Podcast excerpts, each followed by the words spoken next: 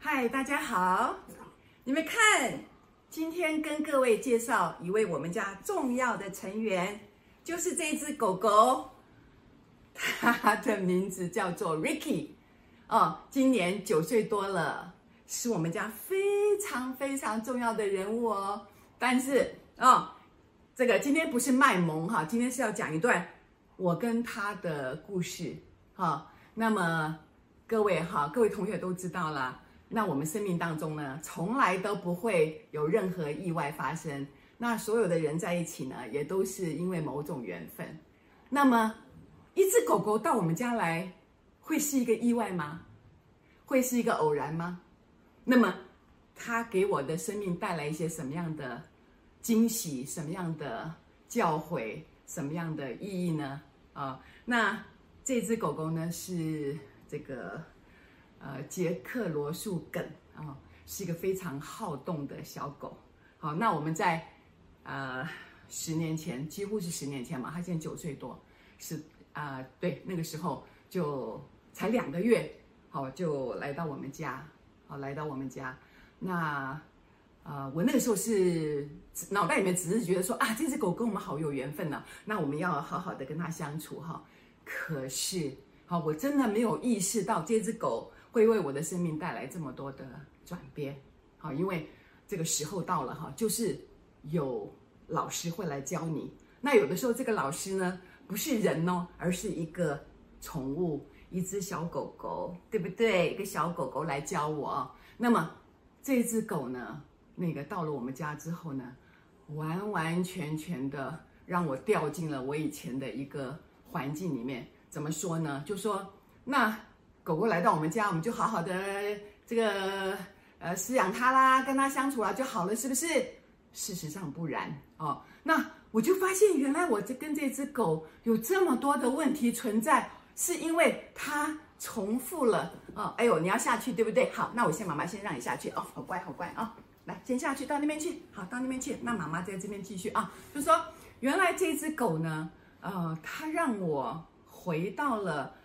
以前我跟我女儿相处的时候，那这个话怎么说呢？哈，就说这个我没有想到哈，我在跟这个狗狗相处的时候，带来非常大、非常大的挫折感。为什么呢？因为我它就是才来说才两个多月嘛，就一直到处这样到处乱爬，到处这个乱大小便，然后哇，就触犯了我那个时候的禁忌哈。就说因为我们家就是整理的还算干干净净的哈，然后呢。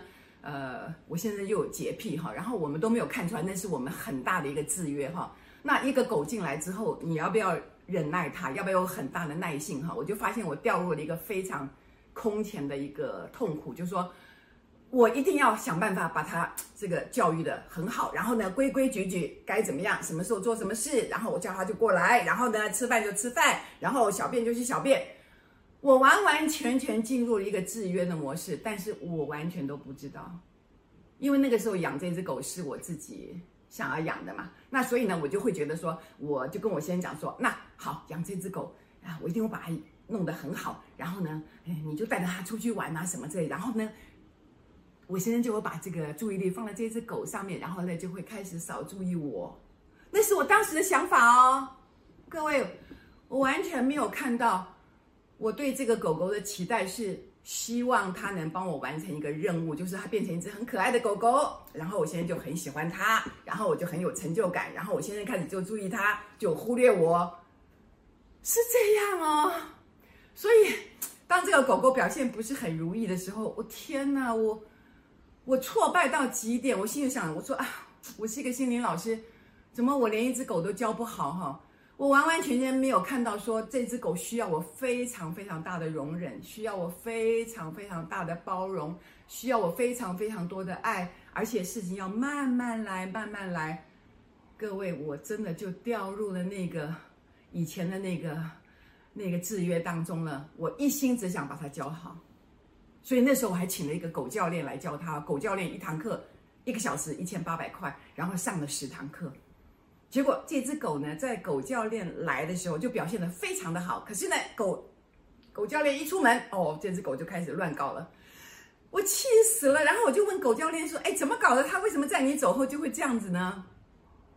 就狗教练跟我讲：“啊，根据我的经验哈，这个问题完全不在狗，而在狗主人。”他 他这么一讲哦，我我真的五雷轰顶啊，因为我自己就是智障师啊，我完全没有看出来问题全部在我，因为我太焦虑了，我太想看到结果了，我太想看到这只狗乖乖的，我完全不知道这只狗正在替代我的女儿再一次的回到我的身边，让我再一次的做妈妈。看到我是怎么教育小孩的，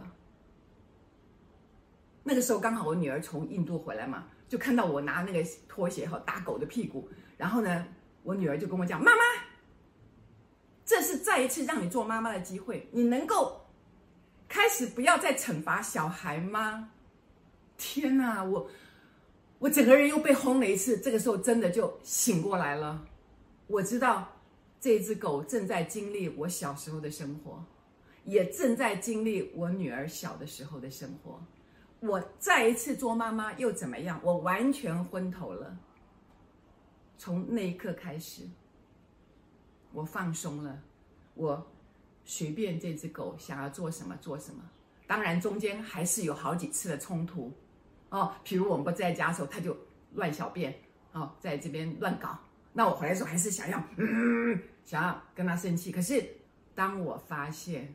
当我回来的时候，看到他这边有小便，然后那边搞得乱七八糟的时候，我开始一直说：“哦，爱你哦，你是不是很寂寞？在家里头很乖哦，妈妈很爱你哦。”诶，慢慢的我就发现他这些行为改变了。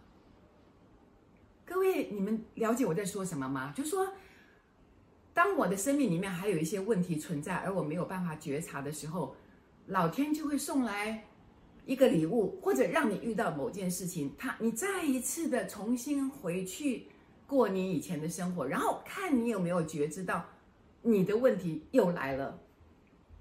所以我完全不知道，天哪！一只小狗进入我家，然后会让我再一次看到我自己童年过的什么样的生活。我就是一直被指责，一直被指责，说你这不对，那不对，这不好，那不好。而我在教我女儿的时候，也是一直告诉她说，你还不够好，你还要更好，你这样那样那样，就是从来都没有用爱去包容，去容忍一个小孩他可以犯错，容忍一个毛孩子他可以不断的犯错，但是他的目的是要告诉你放松，放松。我会好，但是你要有耐心。我需要看到你告诉我你多爱我。所以你看，所以这只狗从那时候开始到现在，变成我们家非常非常重要的一个，一直提醒我我要怎么去爱这只狗，怎么去跟它相处。